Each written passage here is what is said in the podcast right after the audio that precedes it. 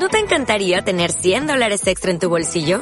Haz que un experto bilingüe de TurboTax declare tus impuestos para el 31 de marzo y obtén 100 dólares de vuelta al instante. Porque no importa cuáles hayan sido tus logros del año pasado, TurboTax hace que cuenten. Obtén 100 dólares de vuelta y tus impuestos con 100% de precisión. Solo con Intuit TurboTax. Debes declarar para el 31 de marzo. Crédito solo aplicable al costo de la presentación federal con TurboTax Full Service. Oferta sujeta a cambios o cancelación en cualquier momento. Minimalizados, episodio 37.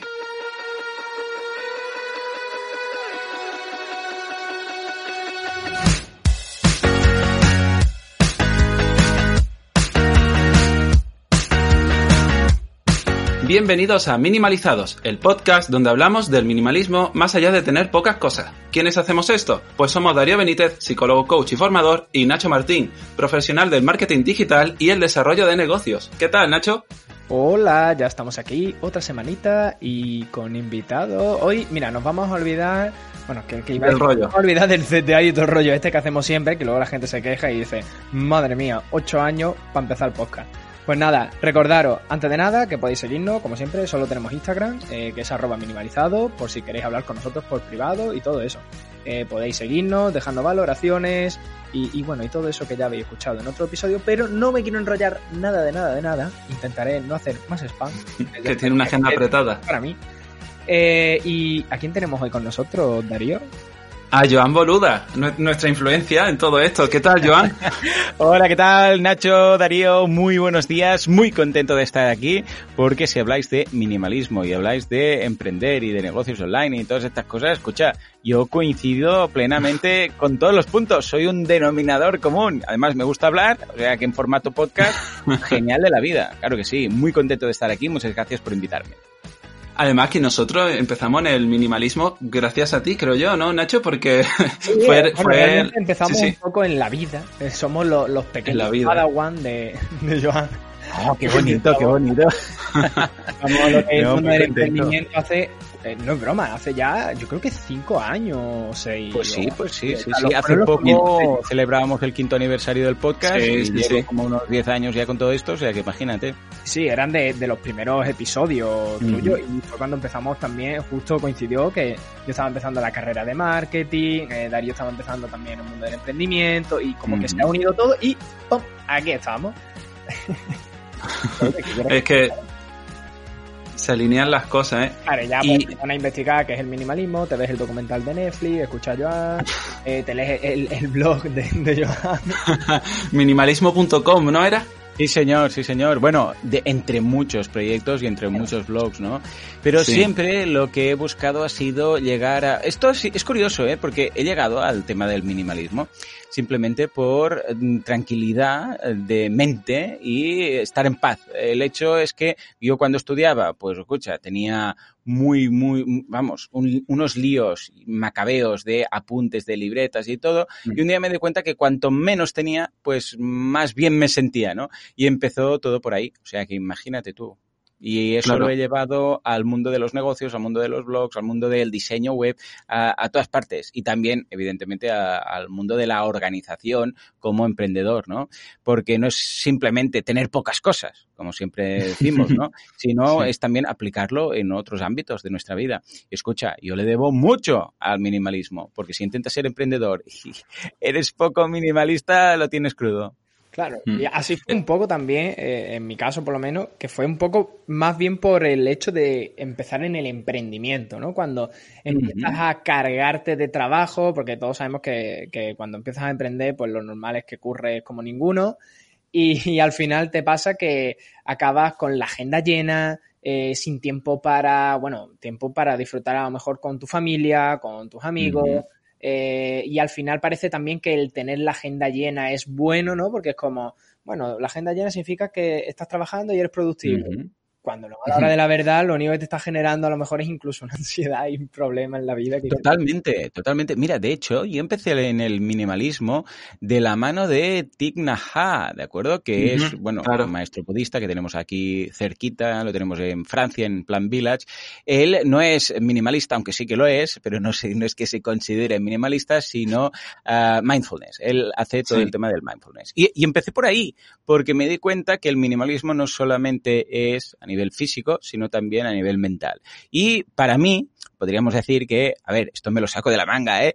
Pero el mindfulness para mí es el minimalismo en cuanto a mental, ¿vale? O sea, tema mental. es decir, que cuando haces algo, haces ese algo y ya está.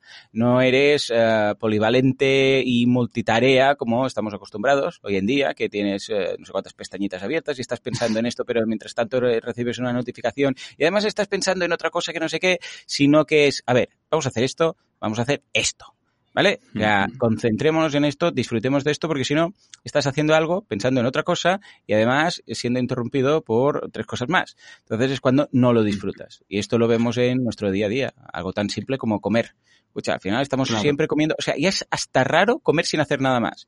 Parece que cuando estemos comiendo, tenemos que estar comiendo, hablando con alguien, además, o viendo la tele, o no sé qué. Pero, ¿cuándo ha sido la última vez que alguien ha comido solo, sin hacer nada más? Sin escuchar un podcast, sin estar viendo la tele, sin tener el portátil que dices, a ver si me van a caer los espaguetis encima del teclado. No, no, no, sin hacer nada de nada. Al principio, incluso, te sientes raro, porque es como que estoy solo comiendo. O sea, nada más, ¿no? Pero entonces es cuando, eh, mira, precisamente Tignaja tiene un, bueno, eh, Tignaja se escribe raro, raro, raro, ¿eh? Dejadlo desde luego en las notas del programa, sí, sí. porque es muy complejo, pero tiene un libro de mindfulness eh, en la comida y no, no habla de qué comer, sino habla de cómo comer, ¿no? Y dice que es curioso porque es que en muchas ocasiones ni disfrutamos el gusto de la comida, o sea, ya vamos tan a prisa y pensando en otras cosas que no sé qué, que no te da tiempo ni a saborear la comida. Es que directamente, a veces, y cuando tienes niños, yo tengo tres peques, o sea, en eso no soy minimalista, soy eh, familia numerosa. Uh, claro, a los peques, que para arriba, para abajo, ahora no sé qué, ahora voy al baño, ahora no sé cuántos, ahora no sé, se le cae el agua en la mesa, tal. Y dices que no sé ni lo que he comido. O sea, he comido con tanto estrés. Bueno, pues a mí me gusta comer solo. ¿Eh? O sea, es una manía que tengo y no siempre lo hago, evidentemente, pero hay algunos días de la semana que los niños están en casa de mi madre o así y Laura está grabando directos, historias y como solo. Y ese día, ¡oh! como tan feliz y tan tranquilo, evidentemente, luego el día siguiente echo de menos a los peques y estoy con ellos, ¿no? Pero el hecho de, hey, hoy ni un podcast, ni una película, ni una serie de Netflix, mientras como simplemente disfrutar esto, bueno, pues de la misma uh, forma que lo podemos llevar a la comida, lo podemos llevar a cualquier otra cosa, desde lavar los platos a, yo sé, lavarse los dientes o, yo sé, ducharse, cualquier cosa que hagas, si la haces con mindfulness, la disfrutas mucho más. Y esto... precisamente del mindfulness me llevó al minimalismo físico, para entendernos, de pocas cosas, o al menos las mínimas necesarias. Y me daba cuenta que también me daba esa tranquilidad, esa, bueno, esa, esa paz mental de menos cosas me deja más tranquilo. Y desde entonces. Mira, fíjate, porque yo ya llevo practicando mindfulness un, un tiempo también mm, y ¿qué? me di cuenta, claro, me di cuenta eh, sobre todo con mis clientes, ¿no? Porque porque el mundo parece que te obliga un poquito a ese multitasking, a estar saturado de todos esos estímulos y con razón a veces la gente se estresa y no son conscientes de que están así. Y en muchas ocasiones les cuesta también parar porque necesitan esa estimulación, claro. es casi adictivo. Claro. Es un problema eso, parece que necesitamos todo, todos esos cambios, todo ese caos para seguir funcionando y en realidad no es así, porque nuestra máquina por dentro se está reventando.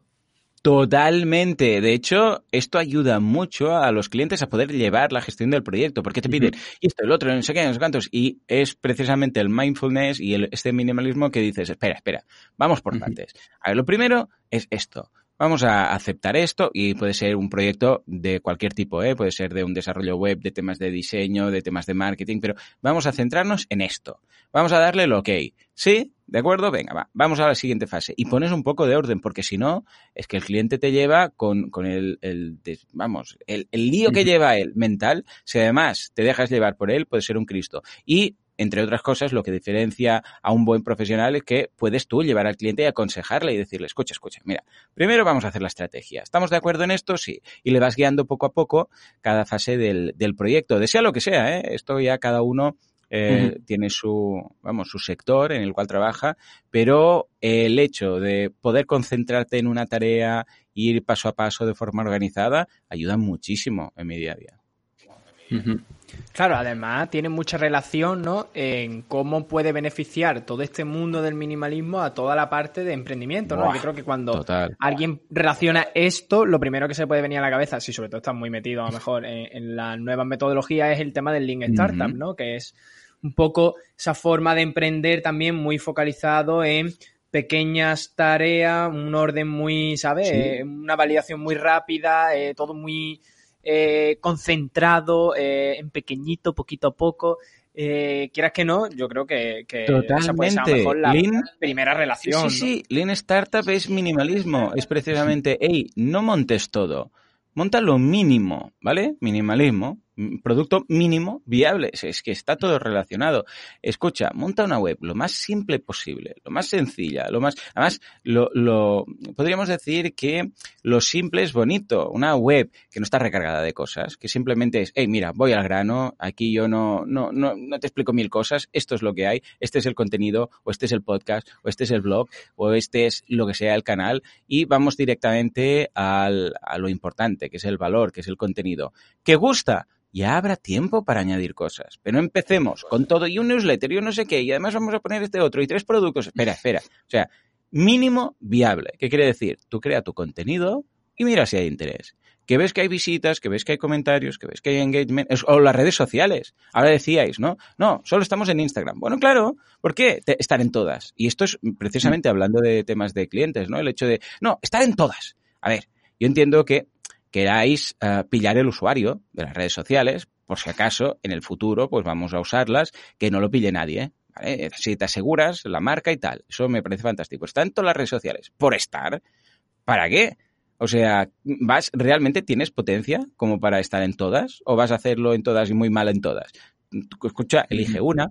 Twitter, Twitter, Instagram, Instagram, la que encaje mejor y hazlo bien que vas sobrado y que necesitas, yo qué sé, que ahora ya vas a fichar un, un yo qué sé, un, un community manager y tal que te va a llevar redes. Bueno, ya vamos a ir aumentando, pero de inicio, una fácil, sencilla y adelante. Y con el tema de las páginas web, lo que decís, o sea, una web en Así Themes, que es un, un proyecto que hemos hecho con Alex de, de themes para Genesis, son todos muy zen, muy básicos, muy lo mínimo de lo mínimo. ¿Por qué? Porque eh, consideramos, y por experiencia hemos visto, que convierte más una web sencilla, minimalista, que una web eh, muy barroca con pop-ups, avisos, uh, sidebars, etcétera. Los themes en Así Themes no tienen sidebar, que era algo, vamos, fijo en todos los themes. Bueno, pues curiosamente, sorpresa, sorpresa, convierte más porque al fin y al cabo lo que queremos nosotros es el contenido. ¿Cuánta gente usa readers para ver webs? Porque es que hay tantos avisos y tantos uh,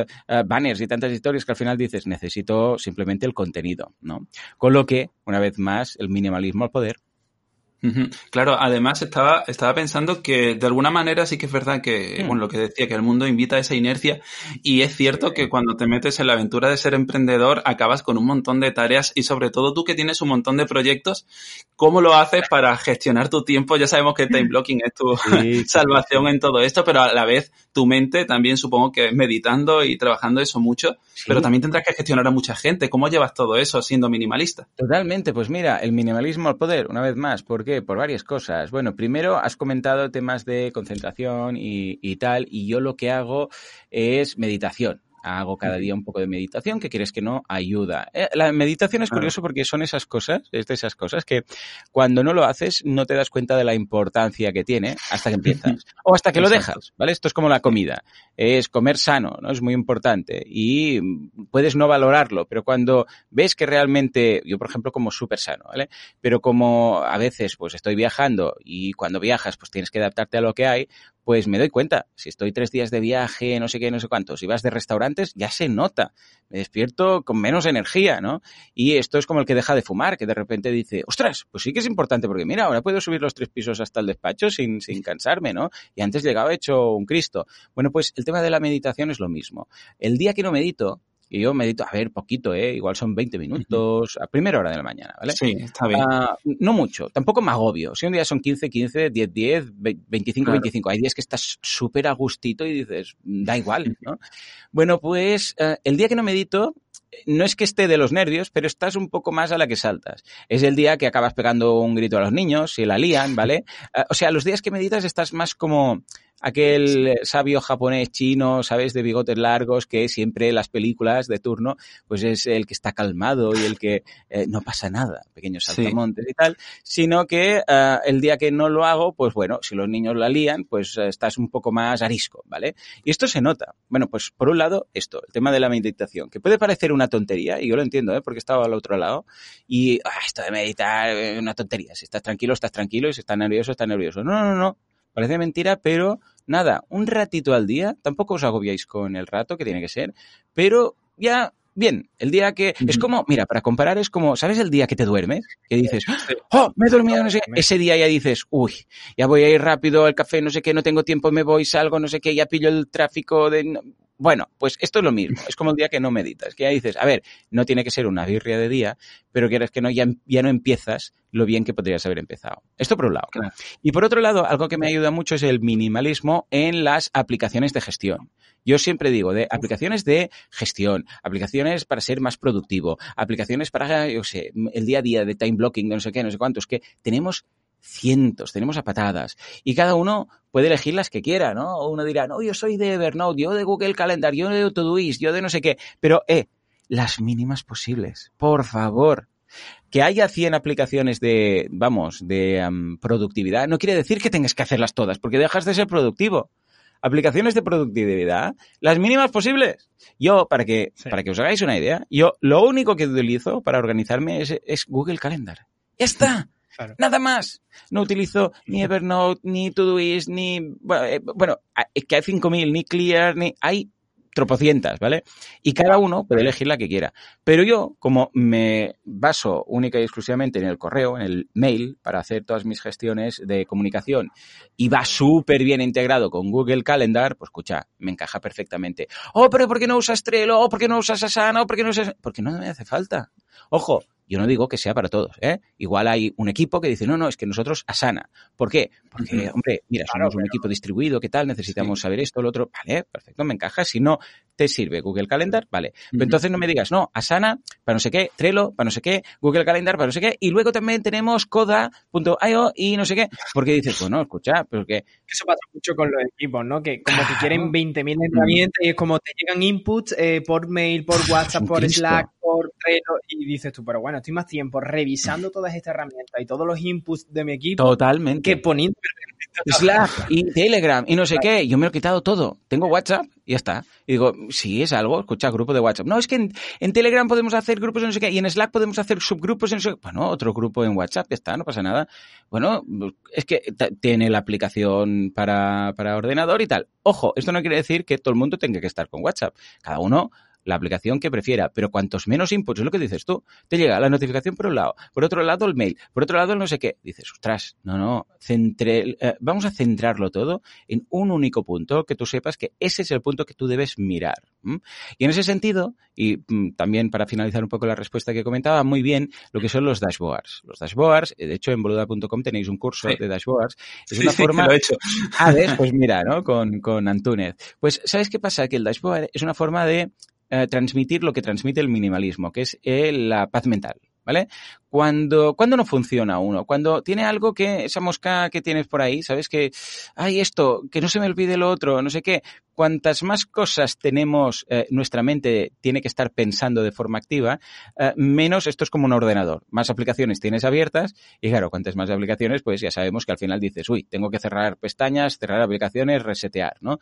¿Por qué? Porque no nos concentramos tanto. Si nosotros, de alguna forma, sabemos que hay un único punto en el cual nosotros podemos consultar para ver cómo van las cosas, ostras, nuestro, nuestro cerebro eh, se relaja. Dice, vale, no me voy a olvidar nada. Porque si no te apuntas nada, eh, claro, el cerebro tiene ese miedo de decir, a ver si me voy a dejar yo sé, pues la reunión, o a ver si no voy a mirar si las visitas van a más, a ver si se me va a olvidar mirar, claro, entonces estamos intranquilos. Pero si tienes un dashboard, un dashboard básicamente es un pantallazo en el cual tienes a nivel visual los datos más importantes de tu negocio y de tus clientes. Entonces yo tengo un dashboard, voy ahí y veo los datos, pero no hace falta ni mirarlos, Son es un dashboard que va con código de colores. Si todo está verde, ya ni miro, ¿Por qué? Porque yo ya he establecido cómo va la facturación, cómo van las visitas, cómo va el rebote, cómo va no sé qué. Y lo tengo todo ahí en verde. Y yo le he dicho, mira, si esto está entre este número y este número, en verde. Y ya ni lo miro. ¿Sabes? Porque abres el pantallazo, lo ves todo verde, todo contentos. Pero puedes decirle, ojo, si por ejemplo vemos que las visitas bajan este porcentaje, ponlo en naranja. Y si ves que, sé, pues las conversiones bajan en este porcentaje, en rojo. Bueno, pues esta tontería, vamos, tú puedes tener, es que yo de hecho el dashboard lo tengo en una pestañita abierta, siempre la tengo ahí fija en Google Chrome y de vez en cuando, pum, hago clic y miro. ¿Está todo en verde? Ya no tengo que mirar nada más. O sea, Nacho, Darío, es que esto es, vale su peso en oro. Veo que todo está bien, ningún problema. Veo que algo, ostras, en rojo, no sé qué, o en, eh, no sé, pues vamos a suponer en amarillo o en ámbar, pues haces clic, ves qué es y le echas un vistazo. Y si lo queréis llevar más allá, incluso lo podéis automatizar para que os llegue un correo en el caso que alguno de estos parámetros uh, salga de lo normal. Y entonces sí, ya claro. no hace falta ni que mires el dashboard, imagínate tú. Un porcentaje variable, ¿no? A mí me pasa, yo lo tengo puesto con algún mail que me dice, oye, eh, Ojo, ¿no? ha pasado claro. algún 20% de diferencia, ¿no? Eh, sobre todo cuando... Sí, señor. Y, y, la verdad que es muy cómodo, te llega el mail, tú lo revisas, dices, vale, ha pasado tal, analizas un poco y fuera, y a otra cosa. Y me hace mucha gracia cuando dice que lo vuelcas todo, ¿no? Por ejemplo, en Google Calendar, que llega un momento que se te puede volver en tu contra, que es cuando, por lo que sea, se te olvida apuntarlo y tú con toda la tranquilidad del mundo dices, si no no existe. Y llega un momento que dices tú, uff, eh, que eso a mí me ha pasado por lo menos cuando, sobre todo cuando estás empezando y dices, vale, si no está en calendar no existe. Y de pronto eh, alguien te intenta bloquear algo en tu agenda y de pronto... Sí, señor, sí, sí. sí señor. Me ha pasado dos, tres veces, sobre todo muy al principio, sí. que vas súper fiado y de repente esto es un típico hilo de mails que, vale, tal día, tal hora, no sé qué, y me ha pasado siempre por lo mismo, ¿eh? Porque yo le propongo un día y una hora, mmm, pasa un tiempo hasta que me contesta, entonces cuando me contesta mm. dice, vale, sí, no sé qué, pero no hace mención exactamente y en ese momento pienso que simplemente es un, ah, vale, pues ya quedaremos y tal, y le confirmo y no, no, luego resulta que no lo había puesto. Con lo que yo lo que propongo desde desde ahora, siempre que empiezo un hilo de, hey, te propongo este día y hora, ya lo pongo en calendar. Pero para con su, lo invito a esa persona para que me confirme, pero yo lo dejo ahí, pongo por confirmar tal.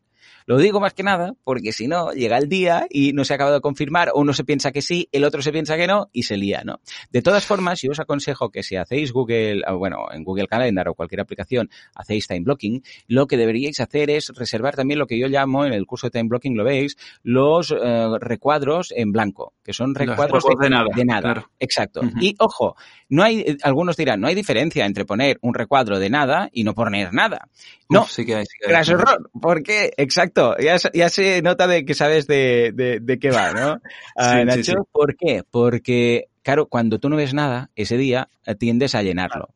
En cambio, claro. cuando ves tú un bloque que pone no hacer nada a esta hora, pues claro, ya sabes que está reservado a no hacer nada. Y además esto, aparte de momentos de tranquilidad, también te da la posibilidad a si ha surgido una emergencia, como algo así de, ostras, habíamos quedado no sé qué, no sé cuántos, siempre tienes ahí un bloque que puedes mover un poco, ¿no? Esto es como ese juego de, ¿sabes? Que es una cuadrícula de, sé, 3x3 sí. o 9x9, que tienes que ir haciendo, moviendo y hacer un dibujo. Casi si no hay un hueco, no vas a poder mover ninguna ficha, ¿no?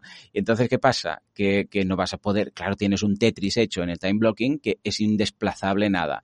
En cambio, si dejas estos huecos, siempre hay la posibilidad de, ante emergencias, pues, escucha, ningún problema, que esto sea alargado, problema, quito este bloque y tal. Que, ostras, no había apuntado. Bueno, quito este bloque y muevo lo otro. O sea que, que el time blocking no nos agobie, sobre todo, ¿eh? O sea, debería ser todo lo contrario. El time blocking, tú debes ver tu time blocking de la semana y debes tener, debe transmitirte tranquilidad. El hecho de control, de decir, ah, vale, tranquilos, yo voy a controlar el día. Si te agobia, es que quizás lo estás haciendo mal o quizás el time blocking no es para ti, que también podría ser. Es posible también. Lo que ocurre también, Joan, y mm. es que la, la inercia de, lo, de, los emprendedores, de los autónomos también, es la de coger mucho trabajo. Entonces, sí, sí, sí, esto ya, y también para ir cerrando, que no queremos muy, quitarte mucho tiempo. tranquilo. Eh, nosotros nos interesa mucho porque una vez hicimos un episodio sobre ambición y minimalismo. Uh -huh. Pueden ir de la mano, pueden... Wow. ¿Cómo, lo, ¿Cómo lo ves tú? Brutal. Esto, uh, yo soy muy budista, ¿vale? Entonces, uh -huh. en el budismo uh, somos bastante de tomarnos las cosas como están. No, no estoicos, porque tampoco, porque sí. también sufrimos un poco, pero bueno, los budistas es, bueno, escucha, esto es lo que hay y por mucho que nos preocupemos, pues escucha, tenemos que eh, abrazar de alguna forma, pues esto, aceptarlo y ¿no? Y, claro, uh, muchas veces yo me preguntaba y lo, y esto se lo preguntaba yo también luego a maestros budistas y a gente que hace muchos años que está, ¿no? Y decía, pero esto no, no quita la ambición. O sea, porque si tú dices, no, no, aceptemos las cosas tal como son, pues no tienes ambición, ¿no? Del hecho de decir, ostras, pues vamos a hacer esto y lo otro y tal, ¿no? Porque el budista es más contemplador. Y me decía, no, no, no, para nada. O sea, una cosa es aceptar las cosas que vemos y la otra es eh, no hacer nada.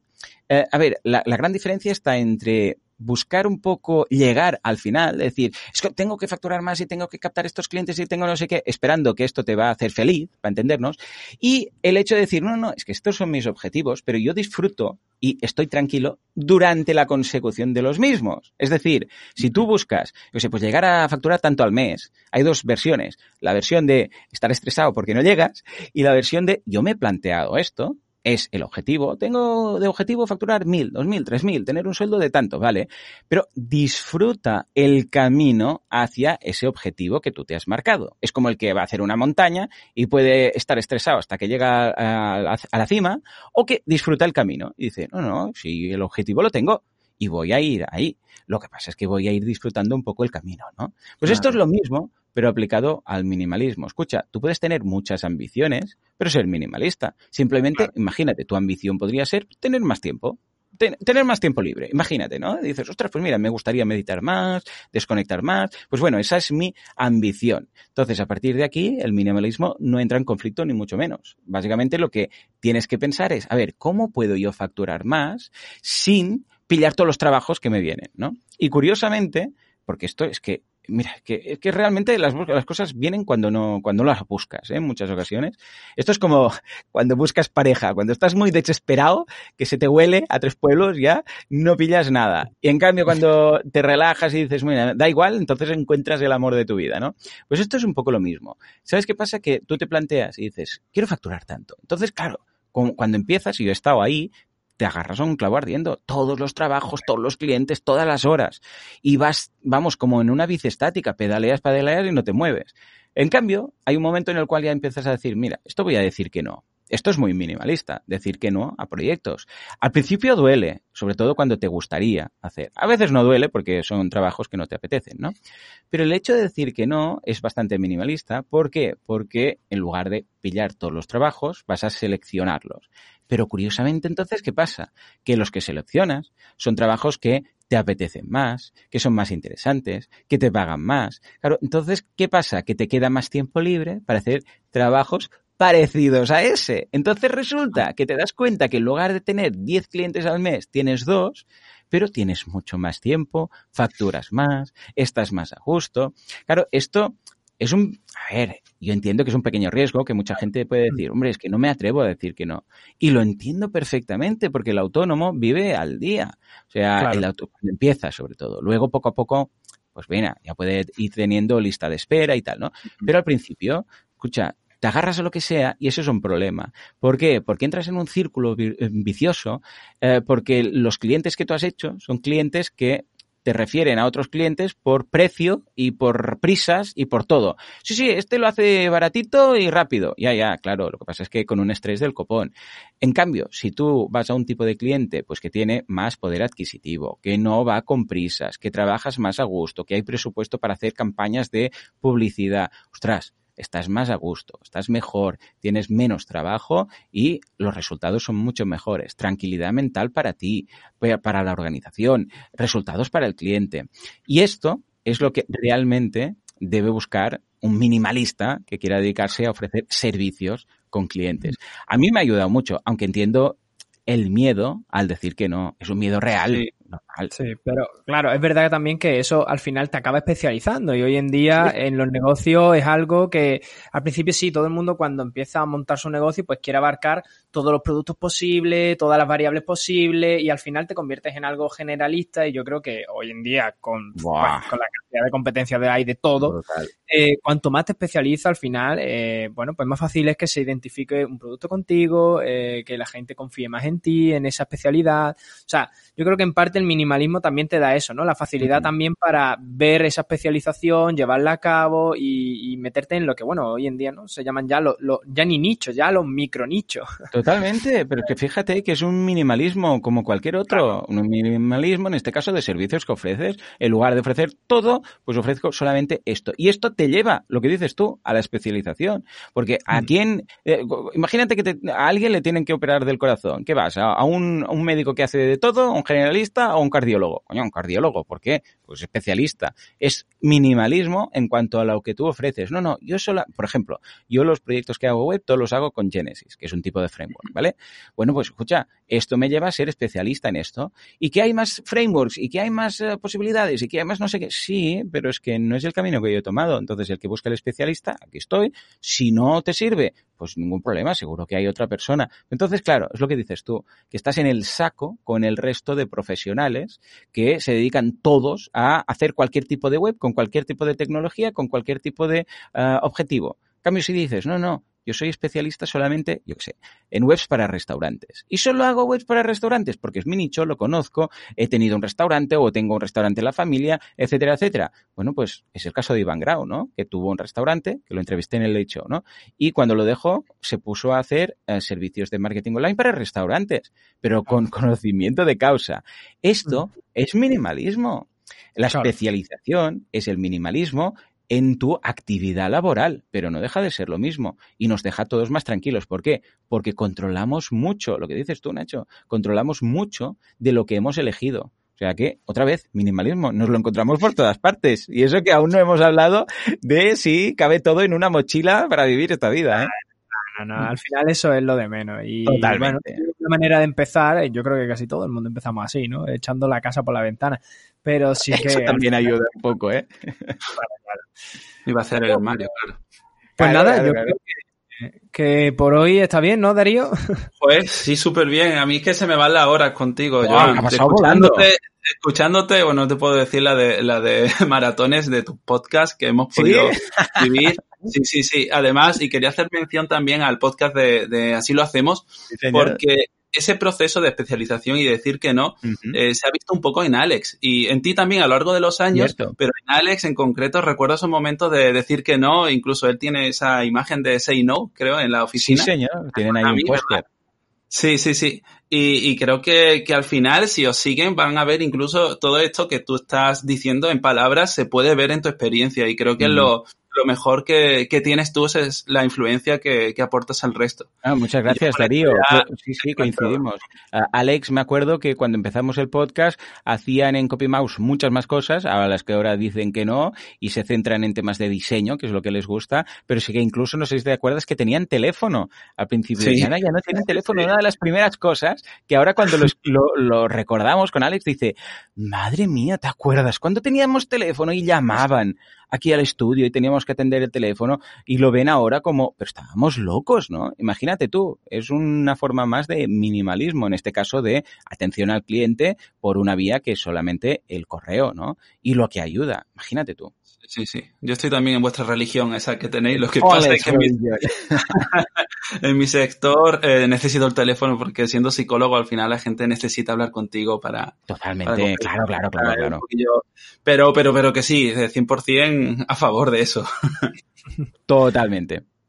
Bueno, pues nada, eh, simplemente nos queda despedirnos, darle las gracias a Joan. Joan, muchísimas gracias por habernos dedicado este ratito. Muchísimas gracias a vosotros por invitarme, aunque ya veis que no soy eh, minimalista en palabras, porque no me callo ni bajo el agua, pero nada, ha sido un placer estar aquí. ¿eh? Es lo que le pasa a la gente de los podcasts, ¿no? Que al final por eso lo hacemos. porque nos gusta hablar, si no, no, lo haríamos. Totalmente, totalmente. Muchas gracias por invitarme. Bueno, y gracias por el podcast, porque es un podcast súper interesante que creo que todo minimalista debería, vamos a escuchar, porque eh, ya os digo, no es eh, enfocado, los, los, no he podido escuchar todos los episodios, he escuchado como la mitad más o menos, pero eh, como en asilo, lo enfocáis mucho de no somos expertos en minimalismo que venimos aquí a contaros, sino que somos pues unos aprendices del minimalismo y venimos a contar cómo lo hacéis. Y eso es lo interesante, lo que hace, lo hace muy cercano. Pues muchísimas gracias, Joan. Y nada, eh, pues eh, simplemente podéis, bueno, si eh, por lo que sea no conocéis a Joan, lo tenéis en podcast, que tiene muchísimos, en boluda.com, que es su academia online, donde yo creo que Darío y yo hemos aprendido casi todo lo que sabemos de marketing. Ah, Mira que yo he la carrera, ¿eh? pero aún así te digo yo a ti que, bueno, yo tengo el diario, estoy en Kudaku, bueno, partes. Muy bien, un muy poco. sí que soy, la verdad. Pero bueno. Y nada más, nos escuchamos la semana que viene aquí en Minimalizado. Recordad que podéis suscribiros, podéis dejarnos valoraciones de 5 estrellas en iTunes, en Spotify, en iVoox y nada más. Nos escuchamos. Adiós. Adiós.